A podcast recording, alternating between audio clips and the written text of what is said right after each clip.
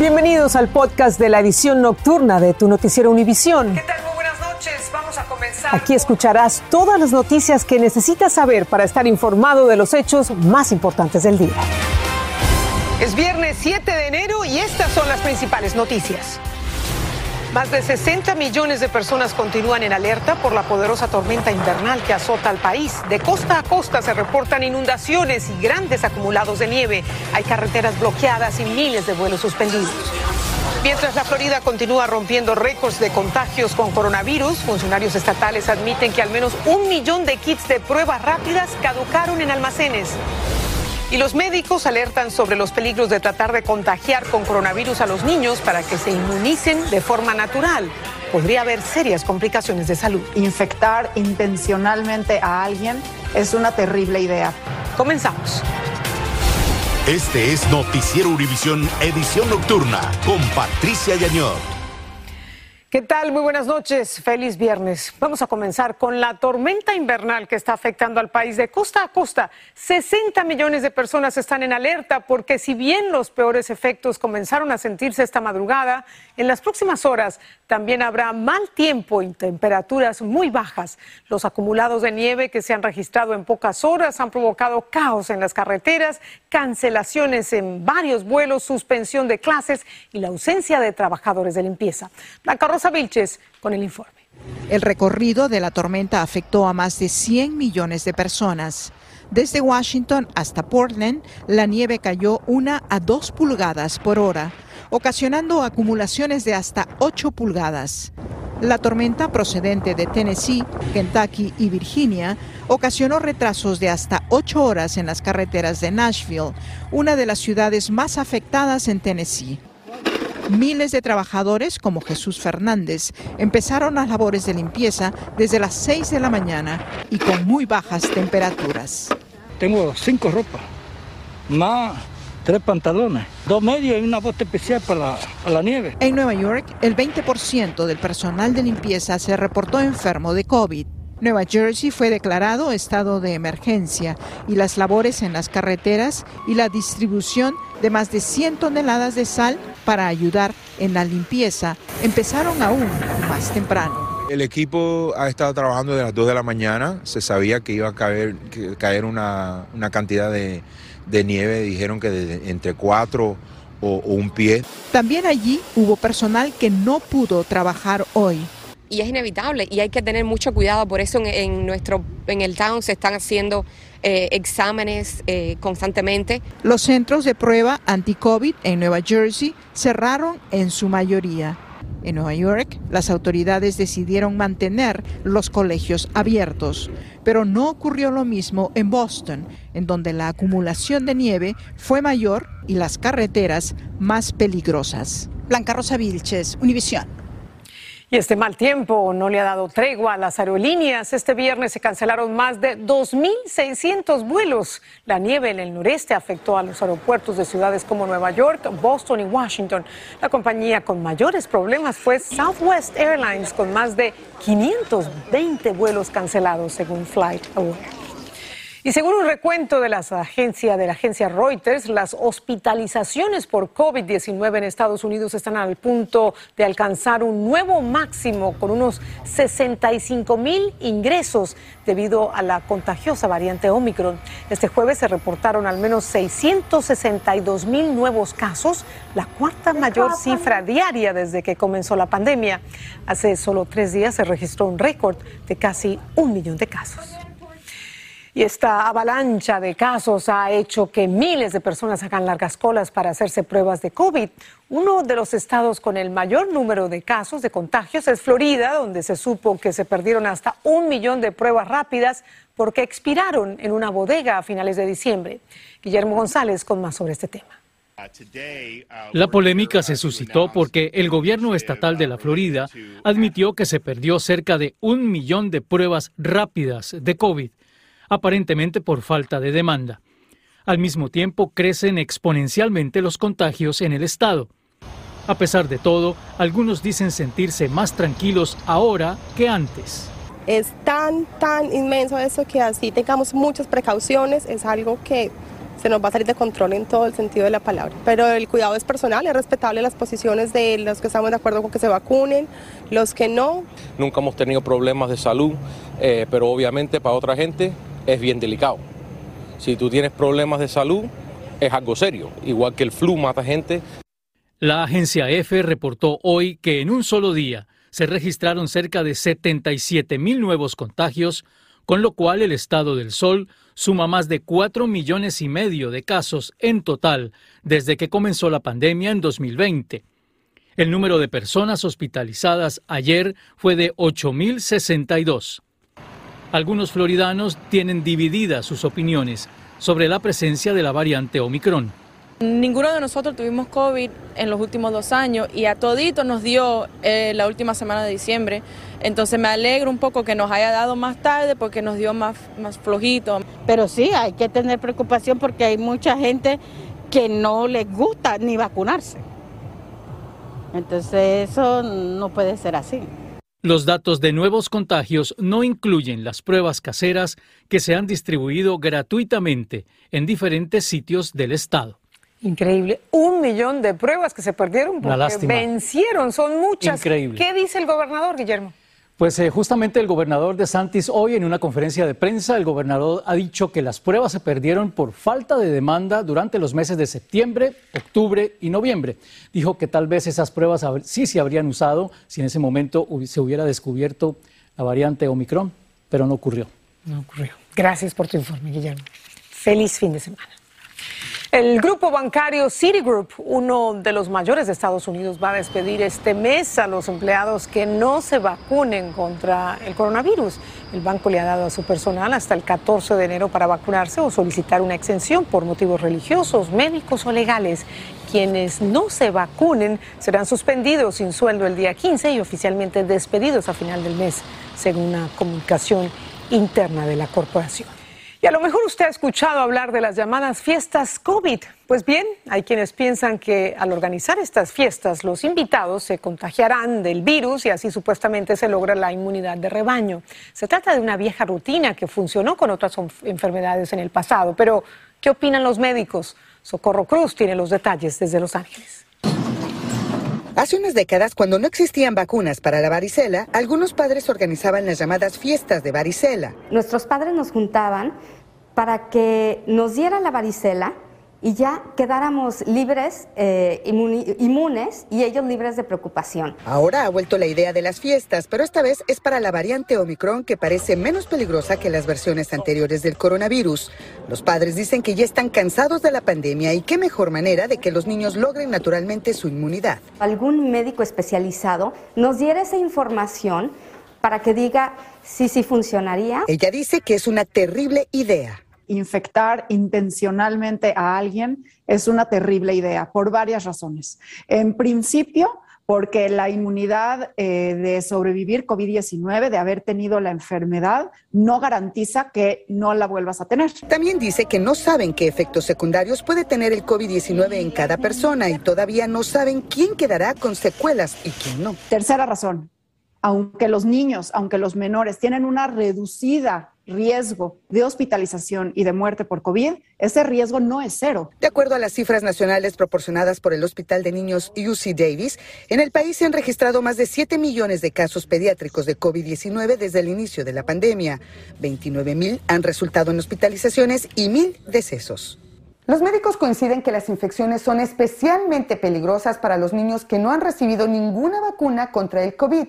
Hace un año, por ejemplo, después de que los pequeños se contagiaban de esta enfermedad, descubrieron que padecían del síndrome inflamatorio multisistémico, una condición que apareció en algunos niños y también adultos de cuatro a seis semanas después de tener COVID.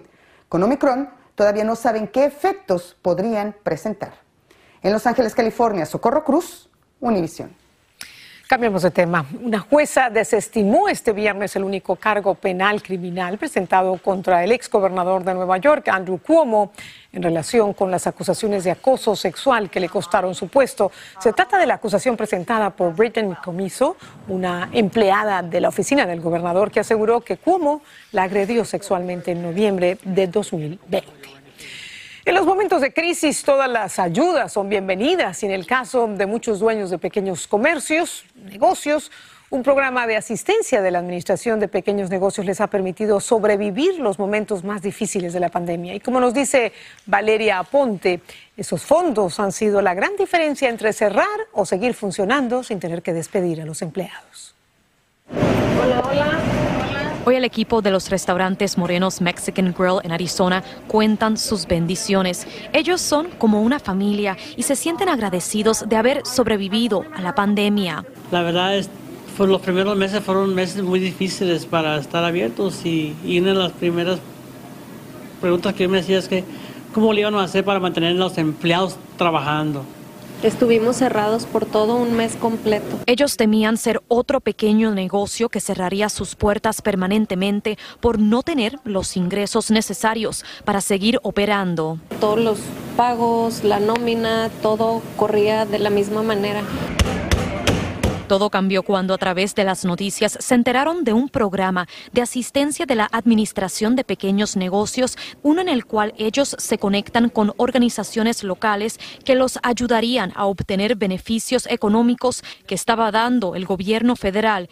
Ellos recibieron aproximadamente 350 mil dólares. Fue una bendición de Dios porque con eso se pudo pagar las rentas, pagar a los empleados por el tiempo que estuvo cerrado. Entonces fue bastante el dinero que de la manera que nos sirvió ese dinero. El senador de Arizona, Mark Kelly, lideró los esfuerzos para que este proyecto se hiciera realidad. Él nos dice que tomó esta iniciativa al escuchar de dueños de pequeños negocios, mayormente latinos y en zonas rurales, que estaban teniendo problemas. Incluso Maritza y Ángel nos cuentan que tienen suficiente dinero para contratar a decenas de empleados más y pagarles más del salario mínimo. Sin embargo, ellos están enfrentando el mismo obstáculo que miles de dueños de negocios de a través de la nación. Se les está haciendo difícil contratar a más personal. En Phoenix, Arizona, Valeria Aponte, Univision. Las cosas han cambiado en muchos trabajos. Vamos a pasar a la frontera entre México y Estados Unidos. Según funcionarios fronterizos en la zona del Río Grande Valley, se reporta el mayor número de arrestos de inmigrantes de todo el país. Desde Edinburgh, en Texas, Pedro Rojas nos tiene las cifras de un fenómeno que lejos de detenerse, empeora. El sector del Río Grande Valley de la patrulla fronteriza registró el mayor número de arrestos de migrantes a nivel nacional en el 2021. Y la agente Julie Díaz nos reveló la cifra y qué sectores demográficos encabezaron las detenciones. Casi 550 mil migrantes. 550 mil migrantes. ¿Estamos hablando de mayormente familias y niños o también había gente adulta? Casi, casi la mitad de, ese número fueron gente viajando en familia. Yadira González, una madre nicaragüense que conocimos tras cruzar la frontera, aseguró que venía con el objetivo de mejorar las condiciones de vida de su familia. Usted sabe que uno lo que más quiere en la vida son los hijos y por los hijos uno lucha. En el año fiscal 2021, la patrulla fronteriza arrestó más de 1.700.000 migrantes y de ellos repatrió a 1.200.000 un 62% mediante el título 42 usado para impedir la propagación del COVID-19. Es un negocio para los coyotes, um, entonces uh, siguen traficando a la gente um, dentro de los Estados Unidos. Otro elemento que dominó la labor de los agentes fue el hallazgo y decomiso de cerca de 80 mil libras de narcóticos. Agentes de este sector de la patrulla fronteriza aseguran que la tendencia de cruces masivos de migrantes no se detuvo durante todo el 2021. Normalmente los números suben y bajan ah, con la temporada, pero en el año fiscal 21 se mantuvo fijo el número. Bastante alto. Sí, durante todo el año. La patrulla fronteriza insiste en los riesgos que corren las personas al tratar de cruzar la frontera de manera irregular, que en algunos casos ponen en riesgo la vida de los migrantes. En Edinburgh, Texas, Pedro Rojas, Univisión. Más de 100 influencers y personajes de la televisión canadiense organizaron una fiesta en pleno vuelo desde la ciudad de Montreal hasta Cancún, en México. Sin mascarilla se grabaron bebiendo, fumando y festejando en pleno viaje. Por estos hechos podrían recibir fuertes sanciones e incluso terminar en la cárcel. Alejandro Madrigal desde la Ciudad de México nos cuenta sobre el caso que ha causado indignación en varios países. Lo que empezó con esta tremenda fiesta en pleno vuelo podría terminar en serios problemas legales para más de 100 influencers y personajes públicos canadienses que se negaron a cumplir con las normas sanitarias y regulaciones aéreas internacionales. And it's a slap in the face to see people putting themselves, putting their fellow citizens, putting uh, airline workers at risk by being completely irresponsible. El pasado 30 de diciembre, los influencers bebieron, fumaron y festejaron durante las cuatro horas de un vuelo de la aerolínea Sunwing hacia Cancún, Quintana Roo. Turistas canadienses aseguran que fue una irresponsabilidad. Aún hay reglas que debemos respetar. No hay que olvidar que aún tenemos encima el COVID. La aerolínea Sunwing les exigió a su regreso someterse al protocolo sanitario, pero se negaron y se reporta que permanecen varados en Cancún porque ninguna aerolínea quiere trasladarlos bajo el argumento de que lo primordial es resguardar la seguridad de los pasajeros y la tripulación. No se puede normalizar algo que no está bien y que a la vez va a afectar a muchas personas. La fiesta le salió cara a estos influencers que deberán pagar hasta 600 mil dólares. Las consecuencias de actos irresponsables como este ya afectan a México y el sindicato de pilotos aviadores y sobrecargos reporta más de 200 trabajadores contagiados y podrían incrementarse. En Cancún y otros destinos turísticos de Quintana Roo se decretó semáforo amarillo, afectando la economía del Estado y de prestadores de servicios. Al afectarnos a nosotros, afectamos a la localidad que también depende del ingreso turístico. En la Ciudad de México, Alejandro Madrigal, Univision. Al regresar de la pausa, en Venezuela el régimen de Nicolás Maduro y la oposición se enfrentan en una elección en uno de los bastiones del chavismo. Y una de las estrellas del equipo Manchester City logra salir de prisión a pesar de las graves acusaciones en su contra. Estás escuchando el podcast de tu noticiero Univisión. Gracias por escuchar. En Venezuela, los candidatos que representan al partido gobernante y a la oposición finalizaron sus campañas electorales para la gobernación del estado Barinas en una elección que se llevará a cabo este domingo. Ambos aspirantes han reunido un gran apoyo en Barinas, que se considera un bastión del gobierno por tratarse del estado natal del difunto líder Hugo Chávez. Vamos a gobernar juntos. Ustedes no me pueden dejar solo. No nos vamos a alejar más nunca. No nos vamos a desconectar más nunca. Ellos tienen todos los recursos del Estado. Tienen muchos recursos provenientes del narcotráfico incluso. Nosotros tenemos al pueblo y con el pueblo de Marina vamos a ganar la elección por el Tribunal Supremo de Justicia en Venezuela anuló los comicios en Barinas del pasado 21 de noviembre al detectar que el candidato opositor Freddy Superlano, ganador por un estrecho margen, se postuló pese a estar inhabilitado. El futbolista francés del Manchester City, Benjamin Mendy, acusado de ocho delitos sexuales, quedó en libertad bajo fianza en Chester, al norte de Inglaterra. Había permanecido en una prisión de máxima seguridad desde el pasado mes de agosto porque se temía por su vida. El jugador enfrenta siete acusaciones de violación y una de agresión sexual con cinco mujeres diferentes. El 24 de enero tendrá su primera audiencia antes del juicio programado para junio. Y una fuerte explosión ocurrió esta noche en la ciudad colombiana de Cali. Un camión policial en el que se transportaban integrantes del escuadrón móvil antidisturbios fue impactado por un artefacto explosivo. La potente detonación dejó a varios policías con heridas de consideración. Y tras otra pausa, fallece el actor Sidney Poitier, el primer afroamericano en ganar el premio Oscar como mejor actor.